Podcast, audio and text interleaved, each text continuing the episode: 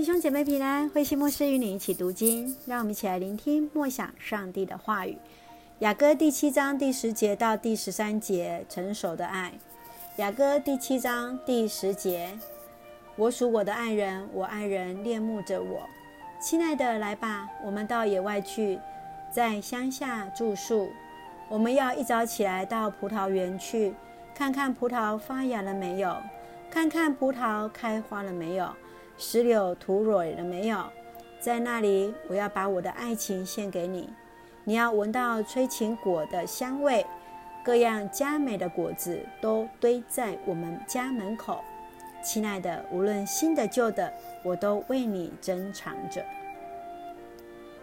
葡萄发芽，葡萄开花，石榴吐蕊，都代表着成熟的爱情。在成熟的爱情当中，是享受着自由，还有创新的活力。成熟的婚姻带来了完全的满足。我们看见新娘已经完全委身在新新郎，包含身心灵都属于他。他期盼能够公开表明他的爱情，因为在爱里没有惧怕，也唯有成熟的夫妻才能够建立美满的婚姻。我们一起来看这段经文，在十二节。我们要一早起来到葡萄园去，看看葡萄发芽了没有，看看葡萄开花了没有，石榴吐蕊了没有。在那里，我要把我的爱情献给你。这段话语道出了新娘对新郎完全献上了无悔的爱。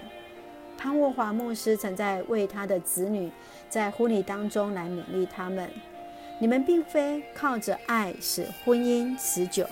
从今天开始，你们是要靠着婚姻使爱来持久。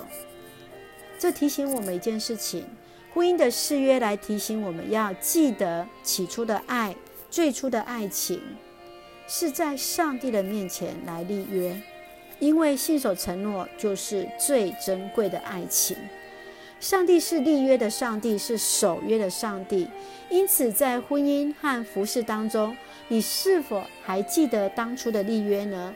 你是否还愿意持守着起初在上帝面前所立的约呢？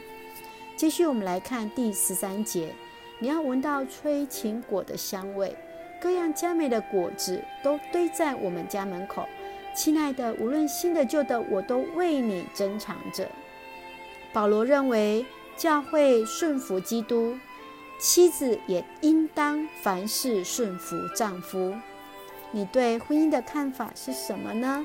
你认为什么因素会阻碍着婚姻，或者是什么样的因素会影响着信仰的成长呢？让我们一起从雅歌当中彼此来学习如何爱对方、尊重对方，也来看见如何去尊重我们的婚约。我们一起来看第七章第十节：“我属我的爱人，我爱人恋慕着我。”是的，我们彼此相属，也在爱里面彼此守约。愿上帝来帮助我们一起学习爱的功课。让我们一起用这段经文来祷告。亲爱的天父上帝，我们感谢赞美你，你的话语，你的爱激励着我们。让我们用爱与委身进入你的爱情当中，坚定守约的上帝，求你帮助我们持守曾经在你面前的立约，信守承诺。